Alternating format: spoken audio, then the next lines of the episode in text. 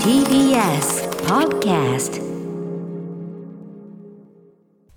えー、っと7月11月30日、えー、水曜日時刻が夜8時になりました、はい。TBS ラジオキーステーションに生放送でお送りしているアフターシックスジャンクション。あってすごく素のすの。パーソナリティはラップグループ私、えー、ライムスター歌丸でございます。そしてはい、水曜パートナー TBS アナウンサーの日々真央子です。ちょっとページが一枚あれでしたね。ね失礼しました。はい。はい。うん。さてここからは聞けば世界の見え方がちょっと変わるといいなの特集コーナービヨンドザカルチャーです。今夜は数々の映画特殊効果主にストップモーションアニメーションの場面で、えー数々の映画史に残る名場面を手掛けてきた特殊効果のリビングレジェンドフィル・ティペットさんの特集です、えーこの番組でもねあのストップモーションアニメーションの話、はい。折に触れやってきました、えー国産ストップモーションアニメーションの新たな傑作ジャンクヘッド特集。まああとまああの VV モルカーとかね、はい、話もしてますし。左の話もしたりとか。あとムービーウォッチメンでもね、あのーライカのミッシングリンク英国紳士と秘密の相棒あと久保なんかもやりました。はい。ということで、えーストップモーションアニメーション、えー多く取り上げてきましたがフィル・ティペットはそのストップモーションアニメーションの歴史に欠かせない。まあ本当に巨匠と言っていい人物でございます。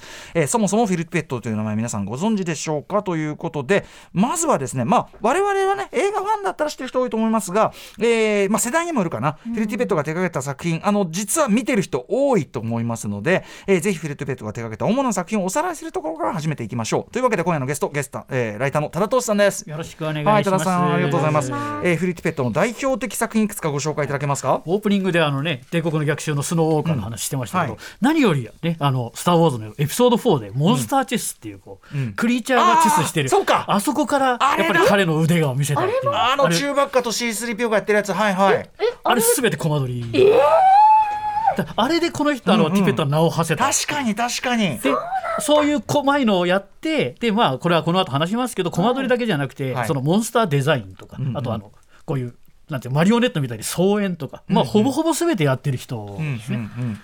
でそれで特にそのストップモーションアニメーションにこうねあれでやっぱりその次に出てくるのはロボコップ、であのロボコップと対立する警備マシンの ED209 は、あれのコマ撮りをしはもうみんな驚いた。で2のロボコップ2号ケインなんかもそうですよね、で CG 時代になりますけどジュラシック・パークを経てでスターシップ・トゥルーパーズで昆虫型エイリアンをやったりとか、そう CG でも手腕を発揮してて、今でも活躍し続けてるって人ですね。はい、えーそんなフィル・ティペットが約30年の歳月をかけて完成させた最新ストップモーションアニメーション「マッドゴッド」があさって12月2日金曜日から日本公開です。あ一応説明しておくんですね。ストップモーションアニメーション。い一コマずつ一コマずつ人形とか、その実際にあるオブジェクトを動かしてで、えー一コマずつ撮ってそれをまあフィルムでこう流してみると動いてるように見えるという、そういう、えーまあ、非常にアナログなというかね手法でございます。でもアナログな手法だけどもフィル・ティペットさん先ほど多田さんもおっしゃったように、まあ、CG やらしても腕はあるしもっと言えば CG の進化の陰にフィル・ティペットの功績ありという、そんな話もきっと出るんじゃないかと思います。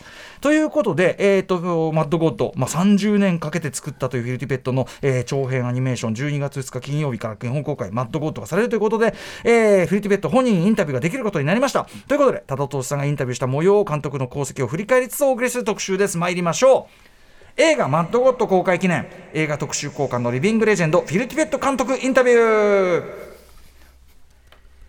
改めて今夜のゲスト多田投資さんです多田さんよろしくお願いしますよろしくお願いします。はいお願いします。簡単にご紹介いたします。映画やゲームに精通し、雑誌やウェブサイトなどで活躍されているライターでいらっしゃいます。また映画ライターテラサ・ホークさん、高橋ターヤンさんと一緒に映画コッパミジンクルーとしても活動中。ロフト系列でのイベントや映画専門チャンネルムービープラスで毎月1回放送されている副音声でムービートークご出演です。うん。はい、えーということで多田さん、まあ、この番組ではいろんな形でというか前の番組からずっといろんな形でお世話になっている方でございます、えー今年だと映画になったゲーム一人総選挙とか、3月の映画の混戦特集などなどもお世話になっております、3月はい。でですね今回あのフィル・ティベット特集ということなんですけど多田さん、まあ、あの持ち込みというか多田さんが本当にややりましょうというふうに言ってくださいましたよね。そうまずそれはあのまずねこの映試写会で見てですねまずこの映画ずっと幻の映画って言われてたんですよ、完成するかどうかって言われててでも、でもなんかこう断片的に、ねこうあのそういうフェスでかかったりとかしてて、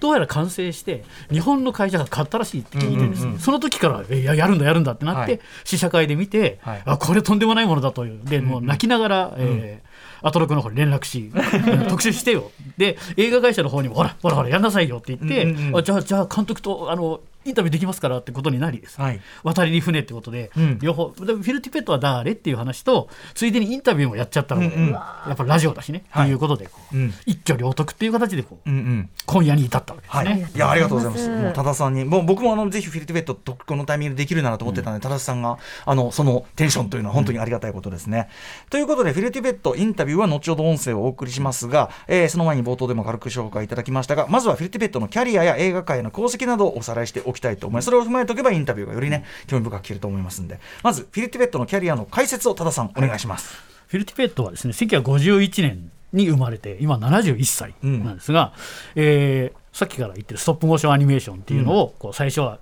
えーウィリス・オブライエンのキングコングがあって次はあの、アルゴ探検隊とかのレイ・ハリーハウゼンがあって、その次のえー世代の人ってことでで実際にこうハリーハウゼンの、えー薫陶も受けて交流も受けて、つまり正当なこうコマ撮りアーティストとしてこう植望されてですね、で「スター・ウォーズ」3部作でいろんな最近のあの、マンダロリアンにも出てきたランコアとかそういうさまざまな怪怪獣とか怪物とかクリーチャー、あの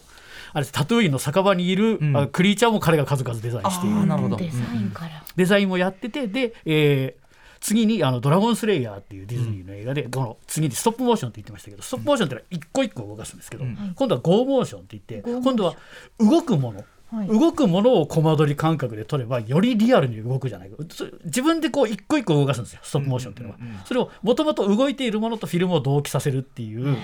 技術。このちょっと CG の流れになるような、よりな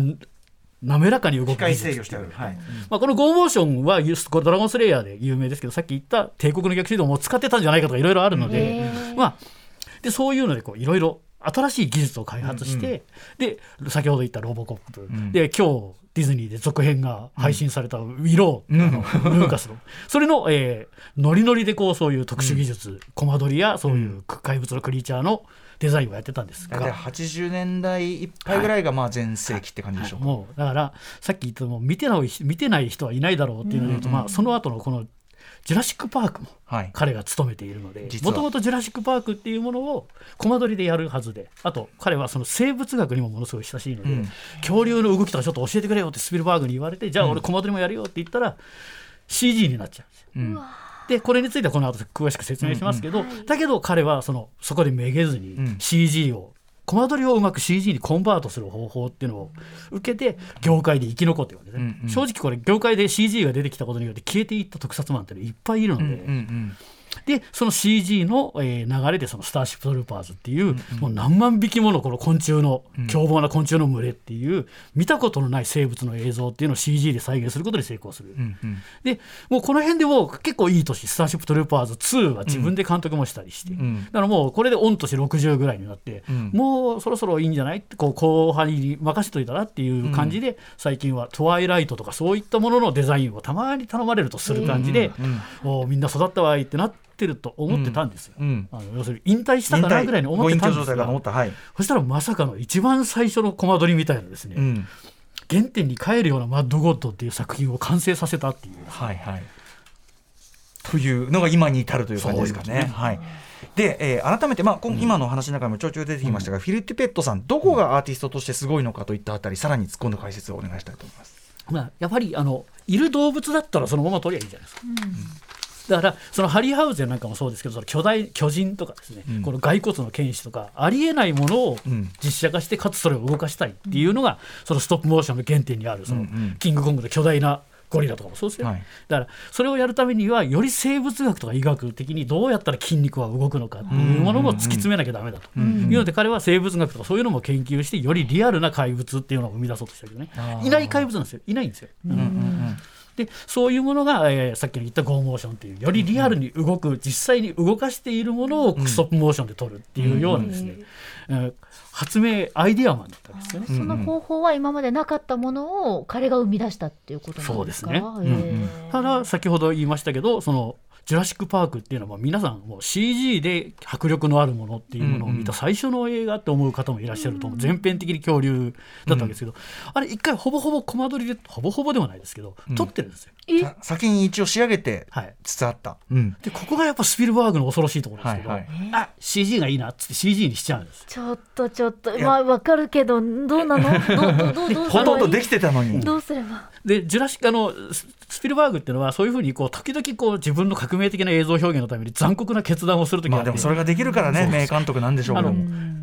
そういう安いこうドライブインシアターでかかっていた映画を「ジョーズ」っていうのを撮って、今までそういう安い映画撮ってる人もみんな全滅しちゃうわけですよ。メジャーであれやられちゃったわけです確かに確かに。でそれ同様に CG で「ジュラシック・パーク」のあんなのとこ撮られたらですねもう,、うんうんもう特撮の人も上がったりですよ。うん。うん。で正直ですねティペットの映像ははっきり言って作りかけていたそのジュラシック・パークの恐竜たちは、うん。ほぼポツ。うんうん。あでででティペットはもうもう俺はもう恐竜と同じで絶滅するんだって言ってですね、本あの当にね。だってここまでいろいろ革命も起こしてきてもうねずっと引っ張ってきたそのはい。全てをこ否定されるじゃないけれども。突然。はい。はいであの名優であるこのスピルバーグを紹介してくれたデニス・ミューレンっていうこの有名な作家と、あの無二の親友だったんですけど、もう数ヶ月断絶するっていうぐらいもう本当にもうやめようって思う人もいて、実際にこのさっきロボコップでロボコップの ED209 を作ったのはティペットですけど、ロボコップのスーツを作ったロブ・ボッティンっていうまたこれまた有名な、うんうんその人は失意のうちにまだあの活動はするんですけどやっぱりこの黄金期のような活動はできないでいってしまう。どんどんそうやって消えたり閉鎖したりするスタジオがうん生まれてしまったっていうのも CG 映画のうんうん。生み出した効果ではあるんですけど、だからティペットがここで多分いなくなってればですねこういう特集にはならなかったんですけど、うんうんうん。彼はそのティペットスタジオっていうのを作ってたんですけど、うんうん。このティペットが動かした恐竜をこうあるちょっと動かして撮ってちょっと動かして撮ってっていうのはコマ撮りじゃないですか、うん。その恐竜に全部こうコードをつないでですねうん。恐竜の動きを CG 化するっていうつまりあティペットがやってることはコマ撮りなんですよ。恐竜をちょっと動かすっていうことはやってるんですけど動かした恐竜がそのまま CG データになるんですよ。うんうん。これだったらティペットがやってもコマ撮りをそのままチラシあの恐竜の CG にエンコエンコードすることができる結局だから CG ってことでやっても誰かは書かなきゃいけないわけだから動きというのを。やっぱそこでフィル・ティペットのじ実物があってしかも骨格とかを医学的生物学的にちゃんと研究したものを動かすと、結局 CG でもよりリアル度が上がるってことですよね。だから実は CG、CG って言ってますけど、あのラプターっていうちっちゃい恐竜がバーって走るシーンとかは、役者に見えないわけじゃないですか。当然、CG だから、うん。役者に見えないから あの、着ぐるみ着たおじさんが走ったりとかするのも実際にやってるわけです。だからやっぱりそういうふうに実際に見えるものあるものっていうものを突き詰めたものを CG にしてるので、あの CG の映画って正直10年ぐらい経つとですね、うんうんうん。な何とは言いませんが、はい。古いなっていう感じになったりする、より古さが際立ったりします。はい。はい。ただ「ジュラシック・パークは」はい。今見ても全然。いやそうなのよ。あれ驚きね、むしろいや本当に全然遜色ない。でもそれにはやっぱりフィル・ティペットのそういうノウハウっていうのかな？俺もそうあの僕自身もあのジュラシック・パークのこういうことをいろいろ知る前は、正直ジュラシック・パークって非常に複雑な思いで見てる映画だった、うんうん。あ革命的な映画だけど俺たちの大好きなあの映像をコマ撮り作家がみんないなくなっちゃったらこの映画のせいなわけで、だから俺の恐竜はカクカク動くんだってずっと思ってて結構素直に見ないところがあったんですけど、なるほど今あの DVD とかの特典とか、うん。動画サイトにもありますけどそのフィル・ティペット版のボツになったコマ撮りのうん。ジュラシック・パークって結構映像があってですね、あある見られるんですね。見るとですね、まんまなんですよ。動きとか。そうそうそう、う。んうんうん。あまんまやっててああもうできてるんだっていう,、うんうんうんだからやっぱり映像として優れているから CG にしてもすごいって、当たり前のことなんですけど、はいはいあーでも実写みたいなものですよね。そのコマ撮りにすることによって。だから動きがよりじそう実際に動いてるものをまとってるやっっちゃ撮ってるわけだからだからよりリアルになるっていうのはもうもうあと、うんもうもちろんのことってとこですよね。だからちょっとこれ順前後しちゃいますけどあの要するにさっき言ったそのモーションをキャプチャーして、それをそのまま CG にエンコード、その CG にな流し込んでいくっていう技術は、後にあのゲームで使われる人間にいっぱいこう、はいはいはい。点をつけて、ええ。それをこう写真で撮影してて、うん。モーションキャプチャーっていう技術も、うんここにもうヒントがすでにある。えあーなるほどうんうん。でやっぱりなんかこの人たち結構そういうのでなんかこうやれ権利だ著作権はみたいなことを言われそうですけど、ん。やっぱりこの人たちっていうのはスピルバーグとかそういうむちゃくちゃな要求をしてくる監督に、どうやったらそれを再現できるだろうっていうふうに思ってるので、うんうん。結構みんな仲間感が強いのであの俺の技術とかいうことあんまり言わない。だから技術は共有してみんなで全体映像技術を上げてこうよっていう、はい。そういう方が強いんだ。だからあの最近見たドメドキュメンタリーか何かで「あのアビス」っていう、えージェームス・キャメロン。キャメロンね、はい、深海ええ。映画がありました、はい。あれには、えーティペットは一応参加してないことになってるんですけど、あのメイキングというかそれでデニス・ミューレンあの名優デニス・ミューレンも参加してるんですけど、はい。はい言ってるんですけどあの水が、えーこう流動的に流れて人の顔になったりする生物が出てくるんですよ。でその頃としては革新的な CG 表現だったんですけど、はい水を CG にしてくれってまたキャメラにむちゃくちゃなことを言われたわけです、水人間を CG にしてくれって言われて、どうしようって相談されたティペットが分かったっつってバケツの水をこうその辺に巻き始めて、でそれを高速度カメラで撮って、そうすると水のこう細かいこう粒子というかそういう形が細かく見えるじゃないですか。うん。うん。でその写真をもとに粘土で水を作り始めて。でそれをデータにとって水人間をその水生生物を作ったんですね。うんうん。だからさらにあの関係あのティペットは関係してないですけど、うん。それを見て監督のキャメロンはいけるって思って次の「ターミネーター2」で T1000 っていう液体金属人間を出すわけです。はいはい。うんだからやっぱりいろんな流れがですね結構つながってきててティペットはそういう要素要素でうんうん。出てきてるんですよね。なんかものすごく革新的で斬新なアイディアをちゃんと投げて投げ続けてるんですね。わりかしだからしかもそういう仲間感っていうのが、うん。はいはい結構そのねノンクレジットなのに。はい切磋琢磨してるっていう、なうんうん。結構仲良しで、みんな、あ分かんねえなら俺がやれよみたいな感じでやってるっていうところも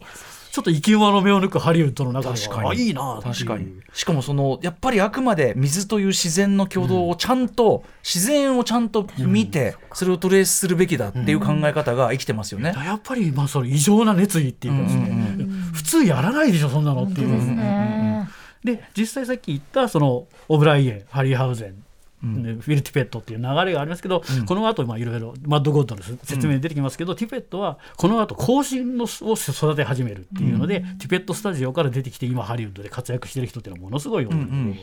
で,、でその人たちが CG の今の最先端技術をやっているっていうずーっとそのコマ撮りの技術が継承されているっていう。だから CG ちゃんといいやつやろうと思ったらまずコマ撮りを学べってとこあるのかもしれないですよねやっぱね。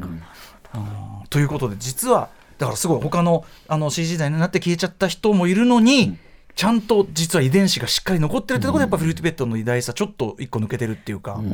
感じですかそうね。しかも普通そういう人ってのは CG に行ったらもう行きっぱなしでいいじゃないですか、ん。新しい技術に行ったら。わざわざ原点に帰ってきたわけですからマッドゴッドでね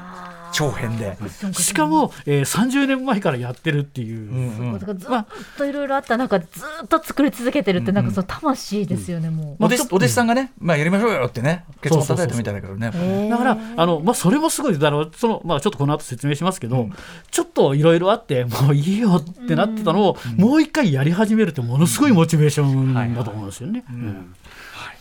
ということで、えーフィルティペット、ちょっとね、凄さとそのキャリアとその凄さというのをちょっと伝えていただいたところで、そんなフィルティペットが監督を務めた、先ほどから話題に出てる、えー長編ストップモーションアニメーション映画、マッドゴッド、あさって12月2日金曜日から日本公開ということで、改めてマッドゴッドでは、私もね、あのコメント、あの出したりしてますけども、どんな作品か、多田さんからご紹介いただきたいと思います。はい。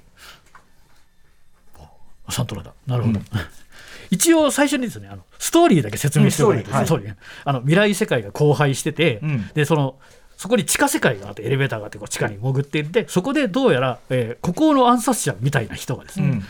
廃墟になったこう地下壕とかですね不気味なクリーチャーの間を抜けてってでこの世のあ終わりを目撃するその中心部で。うん。終わりです。え？あのー正直、え？ストーリーがうんぬんの映画ではありませんでしたというか、私も今言われて、ああ、そういえばそんな話でしたっていう。なぜならセリフは基本的にないです。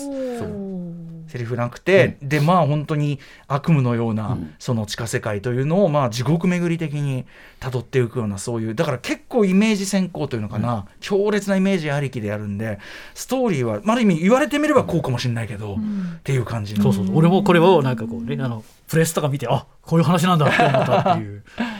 結構まずさ先ほどのキャリアからするとフィルティベットってめちゃくちゃメジャーエンターテインメント作品を手がけてきた人だからフィル・ティベットのその長編だって聞いてこれ見て結構びっくりしませんでした最初。そうなんですよだからさっきも言いましたけど「スターシップトルーパーズ」は2はうん。ティペットが監督してるので、はい。自分でメジャーハリウッド大メジャーの映画を監督できるぐらいの人なわけで、その人が、まあ、見れあの見ていただいてる方映像予告編なんか見ても分かると思うんですけど、結構そういうアメリカ感がないヨ,、ね。ヨーロッパのこのアートアニメみたいなそれこそそジャンクヘッドとか、うん。とこう親和性が高い映画を撮っててあこういう面もあるんだそうその作品そのねトーン自体もびっくりしてそしてやっぱ僕は今おっしゃったジャンクヘッドとのもうシンクロニシティとしか言いようがない共鳴ぶりにそこになんか感動しちゃって。だって巨匠中の巨匠ベテランがずっと温めてきたそのはい脳内ビジョン。その脳内ビジョンをそのまま映像化したような作品と日本の孤高のアーティストが一人でコツコツ作ってきたものがシンクロするって何これ？いや本当だ。いやだから大体こう監督に言われて予算が納期が公開日がって言われて、言われたものを作るっていうのがそのハリウッドの SFX マンの仕事なわけですけど、自分の好きにやらせたらこんなにすごい世界を持っていたのかっていう、存じ上げませんでしたっていう。うんはい、これあの完成というかここに至るまでも結構いろんないきさつあったんですよね。先ほどのそのさっきロボコップ2ってね1990年ですから、うん。その頃から作ってたんですけど、うん。うん。その頃まあいいですよ。コマ撮りやってますから、うん。その片手間じゃないですけどそのはいついでにやればよかったですけど、さっきも言ったようにそのジュラシック・パークショックがあってですね、うん。もうあもう CG ダメだ。もう CG 来ちゃったからもうダメだ。コマ撮りできないってなっちゃって、うんほっといたんですうんうん。ずーっと。あもうこれはふもう無理だ作ってもどうせ古臭いとか言われちゃうし。うん。あのご飯も食べなきゃいけないし CG の仕事もしなきゃいけないしっていうのでほっといたんですけど、うんあのティペットスタジオっていうその彼の持ってるスタジオの弟子たちがですね20年後にですねそのマッドゴッドのパペットとかを発見してですね、うん。ちょっとこれすごくないですか、ん。やったらいいじゃないですか？ってティペットを応援してですね、うん。あじゃあやるかっつってでもお金がなっつったらクラウドファンディングっていうのがあるんですよ。なんだって？っていうことになってですね。で、えー完成してて、まあ、実は完成したというよりも何うん何パートか分かれていてそれを、えーシッチェス映画祭とかそういう映画祭でかけて資金を募ったりとかいろいろして完成にこぎつけたっていう。うんうん。そうか。だからまああのー本当に好きなように作った、もう脳内のビジョンをそのまんま出した、うん。っていう作品なのは間違いないし、まあ、あのここに至るまでん。すごい紆余曲折を経てというかね、逆にね一回りしてもう CG じゃ誰も驚かない時代になって、うん。うん。ストップモーションアニメいいじゃんってやっぱなってる今だからこそっていうのもあるかもしれないですよね。予算の再発見ができるタイミングでもありますよね。うん。はい。まあやっぱりまあ例えばね、まあ、分かりやすい話が一番速いもので、えー行けるんであればみんな車乗ったりうん。電車乗ったりすればいいわけですけど、自転車乗ってる人はいるわけですよね。うん。だからそれと同じでそのやっぱりこうローテクなものにはやっぱりこうそれだけの良さがあるっていうのをで再発見みんなしてると思うし、そこにこの元祖のフはい。ィル・ティペットが撮った作品が来るっていうのは非常に、はい。あと何より海外では、えーコロナ禍っていうのもあって配信がベースだったんですけど、うん。まあ、日本はこの、ね、ロングライドさんと配給会社のおかげでなんと劇場で見られるのでですね、うん。このなんていうんですかこの独特の世界観が大画面で見られる数少ない国っていうやっぱり細部をちゃんとね、うん。見たいですからね。いや、ちょっとこれだけこう細部を見るの見られるっていうのは、結構そのマニアの人は海外のそういうのでも見ちゃったりとかもしてたと思う、うんうん。いる人もいると思うんですけど、はい。映画館で見られるっていうのは非常にいい。うんうん。そしてこうストップモーションアニメーションのある意味こうなんていうのかな集大成的作品という意欲もあるのか結構オマージュが前編に。そうそうそうそう。まあこれはもう見ていただくからですけど、あのハリー・ハウゼンの諸作品の、うん。えーモンスターたちがクリーチャーたちがいろんなところにあったりですね、そもそもさっきのそのロボロボコップの彼の出世作にもなったあのエド209がですね、うん。某所に落っこって捨ててあったりとかですね、えーで謎なのはですね、はい。これ見てておーって思ったのはこれ日本人だけのあれかなと思って、はい。日本のあの独特な世界観の,、ええ。あの昔あの SF3D、うん。あのマシーネンクリーガー。マシネンクリーガー。来ました。この番組はい一瞬言及したことありますけども。はい。あのプラモ結構有名なファイアボールっていうええ。プラモが出てくるんですよ。うんうん。わーってなって、うんうん。これが気づけるのは日本人特権っていう,、うんうんうん。ちょっと探していただいて。好きなのかなみたいなね、はい。なんで持ってたんですか？ちょっとインタビュー聞けなかったんですけど、そしてその先言ったさっき言ったお弟子さんたちも、はいはい。はいあの協力してるわけですよね。えあの前は結構最初に聞いた話では、うん。あの映画学校の生徒を呼んでですね、うん。うん。おあのお前たちこれからここにあるあの、うん。あれトイ・ストーリーに出てくるあの緑の兵隊の人形うん。あるじゃないですか、はい。あれをこの船体全部燃やして死体作れって言ってみんな3年かけて死体作ってたとかですね、そういう話を最初に聞いてたんですけど、三年かけて完成させるために、うん。あのあれですねチベットの元で育って今でも業界で活躍してる人たちがですね、結構戻ってきて協力してるさあのスタッフロール見て結構びっくりしたんです。けど今となっては大物になってるような人たち、はい。あのあれですね、ジュラシック・パークのあのさっき言った恐竜の骨格を動かしたものを CG にエンコードするっていうシ,、システムを考えたトム・センター・アーマンドとかですね、あとあその人はあれですね最近はマレフィセントとか、うんうん。トム・センターマンド。はい。ででさっきあれでしたけどあの最近あのあれですねどどの「スター・ウォーズ」か忘れましたけど、7か8か9でモンスターチェスってもう一回出てきたじゃないですか。あはい。えーっと最近のやつね。最近のやつ、はいはい。うんどれだか忘れちゃったんですけど、うんうんうん。あれやってるのはあのティペットじゃなくてティム・ギボンズって弟子が弟子がやってるんですけど、うんうんうん。だから師匠がやったことをちょっとお前じゃあやってみろっつってそのモンスターチェスを手掛けた人とかですね、うんうんそういう人たち弟子たちが戻ってきてああじゃあちょっと俺も一肌脱げますよって言って、うん。その技術を振るっているっていう、ん。あたりも見られるっていう。うんうんはい、そのいろんな意味でだから本当集大成的なね、うん一作でもあるという感じですかね。さあということでそんな皆さんお分かりだろうか？フィルティペットどういうような人でどんな偉大さがあるか？そんなフィルティペットのキャリアや功績新作マッドゴッドについて、えーインタビューを多田さんにしていただきましたので、この後音声お知らせの後お送りしたいと思います。After Six Junction. さあ時刻は8時26分です。TBS ラジオキーステーションに生放送でお送りしています。アフターシックスジャンクション。今夜は映画マッドゴッド公開記念。映画特殊絵効果のリビングレジェンド。リビングレジェンドフィル・ティペット監督インタビューをお送りしますゲストはライターの多田トさんです多田さん引き続きよろしくお願いしよろしくお願ますいしますはい、素晴らしい解説でした。えー前半はフィルティベット監督のキャリアや功績についてえー解説いただきますとね、まあ、どことどうやってできてきたかと伺いましたが、ここからいよいよ多田さんがフィルティペット監督にインタビューした模様をお送りします。はい、インタビューが行われたのは今月中旬です。 Zoom を使ってのオンラインインタビューでした。通訳を現場で担当してくださったのは松下由美さんです。はい、松下由美さん、えー10月20日にお送りしました RRR 公開記念 SS ラージャマウリ監督、あのスタジオにお越しいただいて生インタビュー、こちらも的確な同時通訳、本当すごかったんですよね、松下さんね。えーその松下由美さんにインタビューをサポートしていただきました。はい、ということで今回もおかげさまでスムーズに進行できたというこんありがとうとです。ございます、松下さん。そしてフィル・ティペット監督の吹き替えを担当してくださったのは過去にジョージ・ミラー監督やイ・チャンドン監督のインタビューの時にも吹き替えを担当してくださいました TBS ラジオニュースデスク柴田さんにはい。今回もお願いいたしました。ありがとうございます。さあということで多田さん、えーまずお話した感想いかがでしたか？あのインタビュー、ズームだったんですけど、うん。繋いだらあの音体がパッと出てくるわけじゃなくて、うん最初に 猫がニャーンって出てきてですあね、えあ猫？おアニマトロニクスか？っていう よくできてますねみたいな話をしてですね、そこからだんだんこうインタビューに入っていったって感じなんですけど、なんか猫がなかなかこの何してんの？って感じでこう画面から離れていかないっていうのが可愛かったです、可愛らしい。あの語り口とかね、そういうあの人柄というかそんなあたりも。もうねなんかあ結構そのし白ひげのおじさんのあれなんですけど、やっぱりなんていうんですか結構明確にパキパキ喋る感じで、あとやっぱりもうすごいこう頭の中に自分の考えがあるので、うんうんあのあれですあの話すと止まらない感じおおいいですね。はい。さあということでじゃあまずは1個目の質問に行きましょう。多田さんまずどんな質問をされたんでしょうか？なこれ先ほども言いましたけどロボコップ2からですねまあ外資30年以上コツコツ作ってたわけですけど、その時同時に CG の作品もやってるわけですスターシップトルーパーズとかね、だから全く違う作業なんじゃないの？っていうので、そんな中でマッドゴッドを作り続けた苦労とモチベーションを保つ方法っていうのはどんなもんなんですか？っていうのを聞きましたね。はい。ではフィリピティペット監督答えはどうだったんでしょうか？どうぞ。You know, it's very simple. It was a vision. I just saw everything at once. 答えはシンプルで um, ビジョンつまり映画の始まりから終わりまで全て私の中では見えていたんです。バイブスというか先行のように映画の全体像が頭の中で見えていたんです。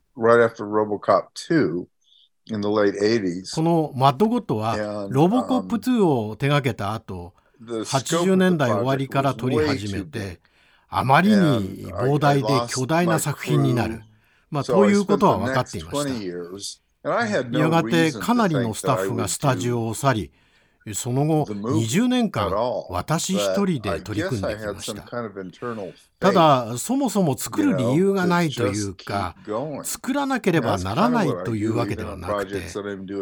私の中でこの作品はやり遂げねばならないという信念があったんです。実は今取り掛かっている作品もそんな作品で脚本を書いているところなんです。気に入ってくれる人がいるかはまだ分かりませんが一つ言えるのは時間をかけて寝かせれば寝かせるほど作品は良くなるということです。Um, uh.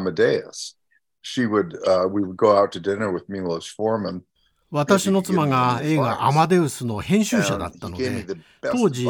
ミロシュ・フォアマン監督と話をする機会があって監督から最高のアドバイスをもらいましたそれはいいものを出したかったらいいものをよく食べろ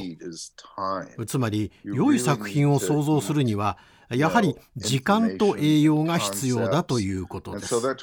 なので20年間という時間はマッドゴッドのために必要な時間だったと感じています。The equivalent of interviews like Bach, Beethoven, or Mozart, when asked, you know, how they write 例えば、バッハ、ベートーベン、モーツァルトといった作曲家たちは、内なるもの、心から湧き出るものを書き出したら、それが音楽になっていたわけです。だから私も、降ってきた何か、神から与えられた何かが湧き出し、作品になった、そんな感覚です。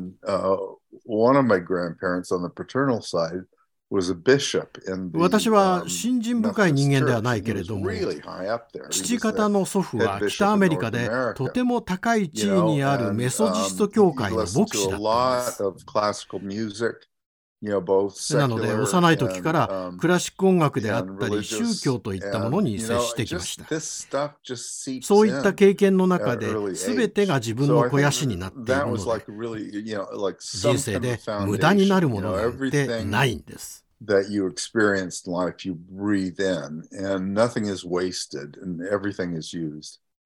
はい、早速ですが、面白いですね、これね。まず語り口めちゃくちゃおっしゃってる通り、やっぱですね。ねそうなんです。うん。すごいバシッと。あと僕途中でえっ？と思ったのは、あの私の妻が映画「アマデウス」の編集者だったので、ミロシュ・ホーマンと会う機会って、ね、今調べ調べたら奥さん多分ネーナ・デーンビックさんって方なんですかね、これ全然知らなかったですよね。そうですね。しかもアマデウスって確かチェコで撮ってるはずだからどこであったんだとかですね。ああだから編集はこっち持ってきてやったからそうなんですよね。ねやってんのかな、全意外然な名前。ね知らない話でしたもんね。はい、えーいいですね。もうこれだけでも金言が次々と出てる感じでございますが、どんどんいきましょうか、続いてどんな質問したんでしょう？次はですね、先ほども名前がちょいちょい出てる、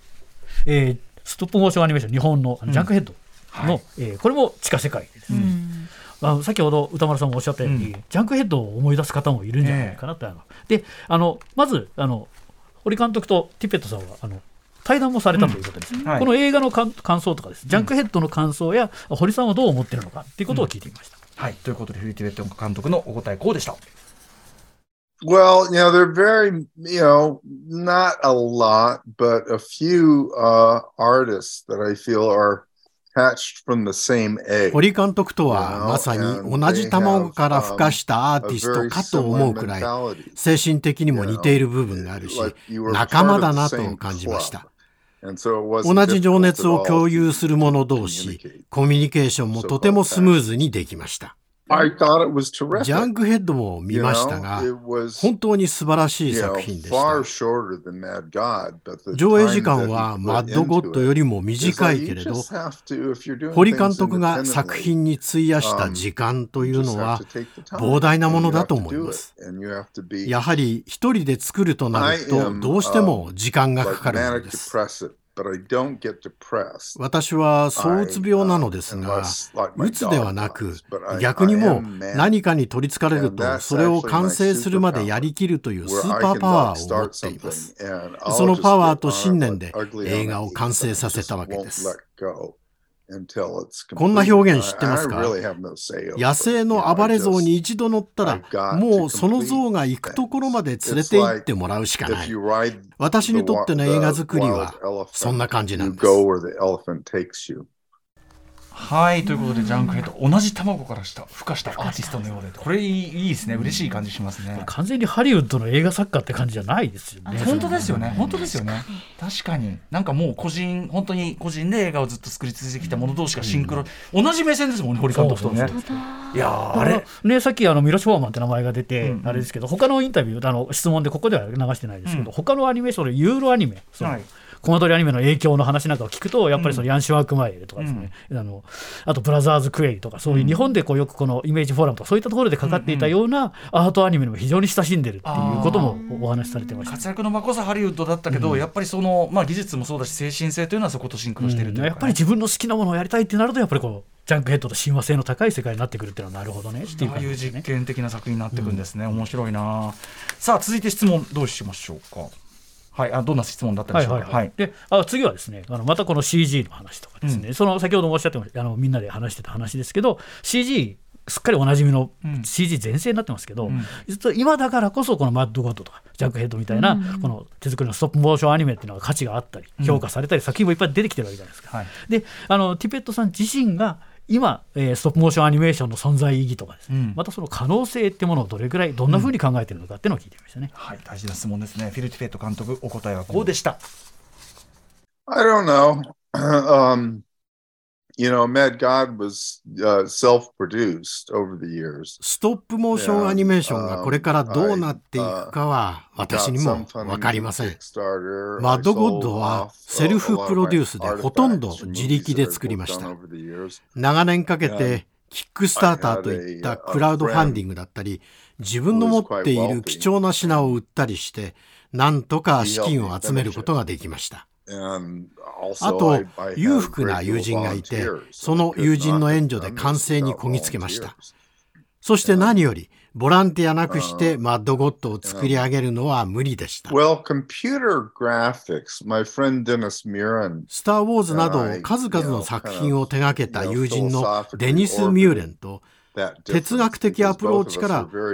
コンピューターグラフィックとストップモーションアニメーションの違いというものを考えてみたことがあったんです。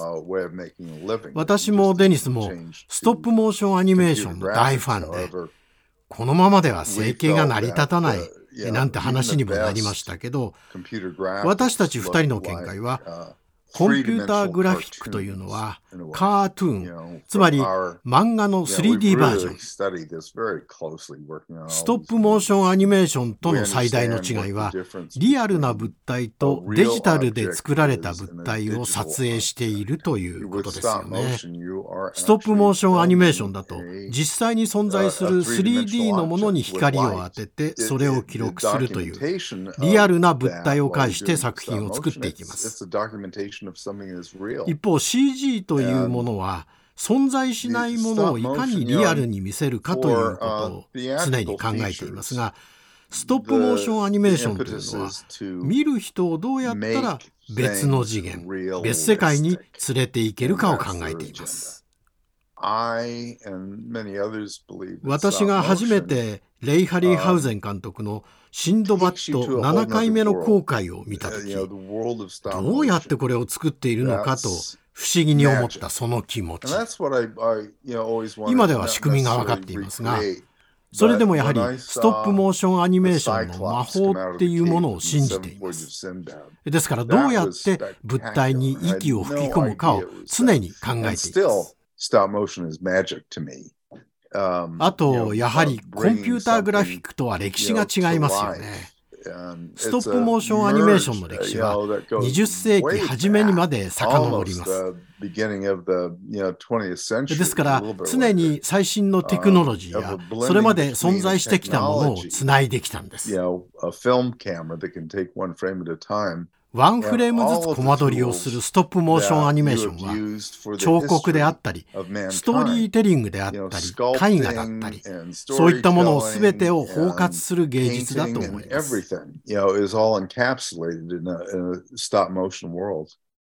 はい、フィルティベストさん、これあの CG とストップモーションアニメーションの違いの話、うん、さっき日比さんが指摘されたことをまさに裏付けてるような、要するに実際のものを撮っている。のだからという件おっしゃっててね。コンピュータグラフィックは漫画の 3D バージョンで、ストップモーションにはリアルなもの、だからやっぱりこうストップモーションアニメーションからの CG だったとしても、だったとしてもというかそれはなおのことこう、なんていうか説得力がありますよね、だって本物を撮ってるんだもんっていう、はい、あとやっぱりねこのストップモーションアニメーションの魔法っていう話になってですね、はい、自分が見た時はすごいどうやってんだろうって思ったけど今は分かってるけどそこには魔法があるっていう話をしてて、これちょっとこれを見て思い出した。今インターネットでその、レイ・ハリー・ハウゼンとかのシンド,、シンドバットのコマ撮りとかですね、スムージングって言って24コマをゲームみたいに1コマ60台、60個までやるぬるっとした動きぬるぬるにするっていうのがあるんです、うん、その綺麗に動くんですよ、うんうんうん、全然良くないんですよ。面白くない。全然面白くない。もうなんつまんねえこれってなるんですけどやっぱりそれはどこで止めるかっていうどこでこれがかっこいいシーンかっていう連続をしているのはやっぱり魔法を作り出しているのはハリー・ハウザーやティペットの技術なわけですよ、だから、うん、ごめんなさい、うんなんかえそのストップモーションアニメーションってその映像の中にしか存在しない時間じゃないですか、うん。う。ん、なんかそういうマジックがあるのかな少なくともそのあのさっき日比さんがおっしゃったようにその空想の怪物なわけですから、それがなんかこうやっぱりこのコマ撮りで動くことによってやっぱり非現実感がそれこそ彼の言う魔法っていう、うんうん、これは誰にでもできるものではない。例えば同じスローモーションでもサム・ペキンパーのスローモーションは誰にでもできるわけじゃないじゃないですか、ここで止めるんだっていうのがあったりするように、やっぱりここには職人の技術と魔法が存在するっていう。いい話ねこうアニメーションのこのキャラクターたちとこう対話をして動きをこう見つけていくっていうものすごい根気がいる仕事ですよね改めてね。あとあの CG は存在しないものをリアルに見せようとする、うん、でストップモーションアニメは逆に実在する物体を異次元のものにって、うん、このベクトルが意外と逆って話も面白いなと思いましたけどね。うん、ね逆に言うとそれに両方対応できてるっていう。そうだよね。両方できてすごい。確かに。もう70超えてるわけですからね。語り口も本当にしっかりしたと思う、さあ続いての質問なんでいい話聞いたななんて思ってですね、俺もついこう気持ちが緩んで、失礼な質問をしてしまうで。すね、えー、自作でお気に入りの作品ってありますか？なるほどでも聞いてみたいじゃないですか、これだけ撮れるわけですから。はいはい。えー、フィリップ・レッド監督、お気に入り作、どう答えたでしょうか、こちらです。No. Um, it's like being asked to who are your favorite children? 困ったな。それは100人の子供がいたとして、どの子が一番お気に入りかって聞かれるようなものですね。もちろん、思い入れのある作品っていうのはありますが、一番の思い出は、キャラクターとかデザインしたものではなく、一緒に仕事をした仲間なんです。これまでの作品を振り返ると仲間のことが一番記憶に残っています。とても仲間意識があって一緒に冒険をし打ち合いのない戦争を共に生き延びたというような感じです。映画制作に関わると天候だったり時間的制約だったり予算だったりいろいろな要素が絡みます。ですからプランニングがとにかく大事なんです。どのように効率よくその現場で撮影するか。全部の条件を整えて仕事の現場に持っていくということは生計を立てるために仕事としてやっていたことではあります。ロボコップやロボコップ2もそういった感じで撮影していました。ただ、そんな中、私の中で誇りに思っている仕事を挙げるとしたら、スターシップ・トゥルーパーズです。あとは、ジュラシック・パークですね。この2作品では私たちのスキルのレベルがかなり上がったという自負があります。私たちは手を使って作品を作る職人気質ですが CG の人たちはコンピューターグラフィックによるある意味幻想というか表層的なものにとらわれ人々もそれを受け入れたわけです。おそらくピーター・ジャクソンのロード・オブ・ザ・リングあたりからだんだんそういった流れができてきたと思います。そういう世の中の流れは私が何を言っても変わらないと思いますただ、一緒に仕事をした仲間の記憶は残り続けます。Uh, Starship Troopers uh, with 私にとってはジュラシック・パークを共に手掛けたデニス・ミューレンやロボコップスターシップ・トゥルーパーズなどで仕事をしたクレイグ・ヘイスが大事な仲間ですね。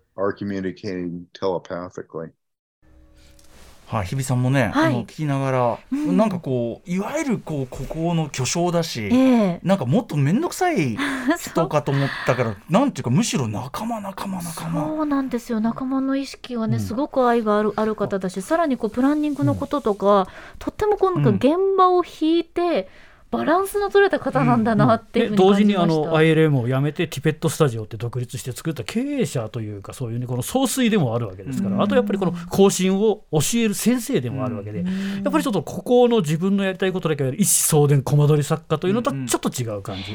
ちなみに最後に出てきたクレイグ・ヘイスって人はですね、はい、あのもう一人のエド209のデザイナーですね。一緒に作った人であのあれですねレッドクリフとかですね、インビジブルとかですね。マトリック・レボリューションズはもう CG でもバリバリやってる、あのやっぱりそういう業界に仲間がこうみんな確固たる位置を築いて、関係性を保っているっていうところもやっぱりちょっとその孤高の職人感はない、それだけでもその業界も厳しいってことですよね。やっぱり技術者同士で結託して頑張っていかないと監督の無茶な要求に応えられないっていうところがあるかもしれないですよね。そしてスターシップトゥルーパーズとジュラシック・パークというある意味そのストップモーションアニメーションの技術を CG にこうコンバートすることに成功した2作挙げてるのも面白いですよね。はい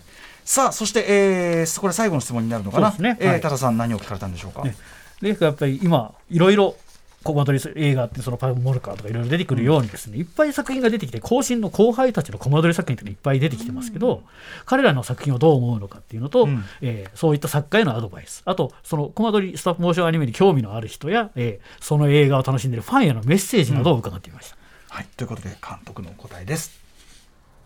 Practice, practice, practice. You know, that's what I did. And, you know, again, 練習、練習、とにかく練習です。練習をすることにつきます。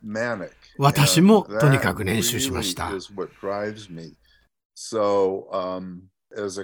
私の場合はもう子供の時から何かに没頭すると取りつかれたようにそれだけをやるって感じでした。なので外に出て一緒に遊ぶような友達はあまりいなかったです。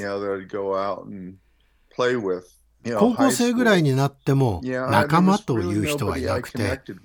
女の子に興味があったりとかしましたが、人間関係が煩わしかったので、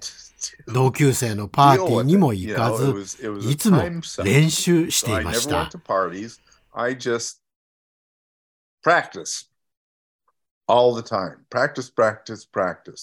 ひたすら練習に次ぐ練習でした。自分に才能があるとは思っていませんが、才能がある人と会ったことはあります。そういう人は明らかに違いました。当時は何かを作り上げても、その結果を見たり聞いたりするまでとても時間がかかり、何週間も必要でした。特にフィルムは高くて貴重だったので、何ヶ月も作品を撮影して、ニューヨークのラボに送って、現像されて戻ってくるのに2週間ぐらいかかったんです。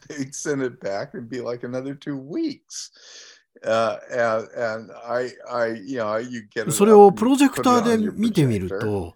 あれ、こんなだったかなって思うこともありました。例えるなら、ピアノを弾いて、その音を聴けるのが1ヶ月後だと思ってください。つまり、ずいぶん前に撮影したものを見て、それを分析して、自分は何をやろうとしたのか考えたりしました。You know, there are no excuses these days because the tools that are available ただし、今の時代は言い訳できません。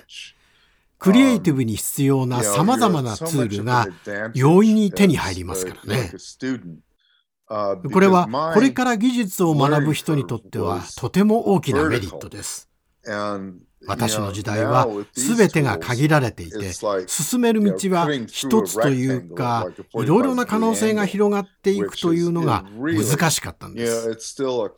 だから今は言い訳はできない一方いろんなツールが手に入るということは自信を持って制作に取り組めるとも言えますね。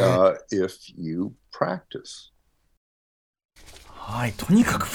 プラクティス。practice、practice、practice。ねでしたね、本当にね。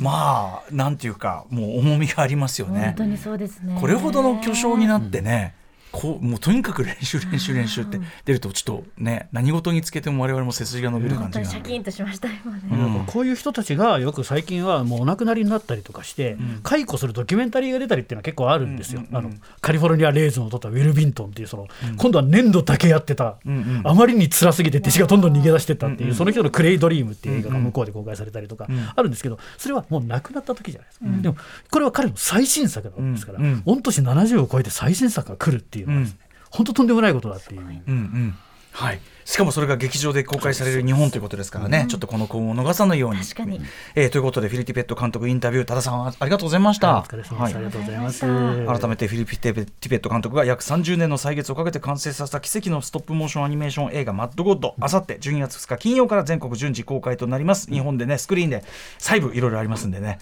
見られるのは、えー、ラッキーなんで、ぜひ劇場で見てください。そして、お別れの前に、多田さんご自身のお知らせこともお願いします。はい、まず、あの、あれですね、今回の内容はですね、あの、今日、この番組が始まった時に始まる映画の情報サイトのバンガーでですね、はい、マッドゴッドの記事僕書いてまして、うん、ここで話さなかったその、えー、ティペットといえば恐竜ですけどティペットの名前がついた恐竜の話とかですね、うん、そういったここではなかったこととかここで上がったものあの動画のリンクが貼ってあったりとかすると思いますので、バンガーの方でちょっと見ていただいてその記事は多分もう上がってるはずです。で、えー、先ほど自己紹介というか紹介の時も言っていただいたあの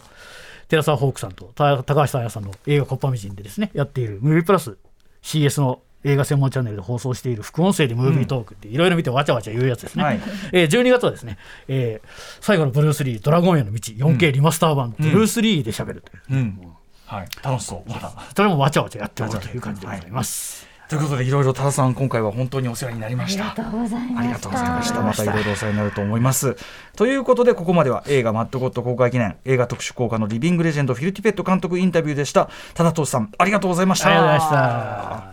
そして明日のこの時間はスーパー戦隊ロボットクロニクルの後半です。解説はドロッセルマイヤーズ代表渡辺則之さんです。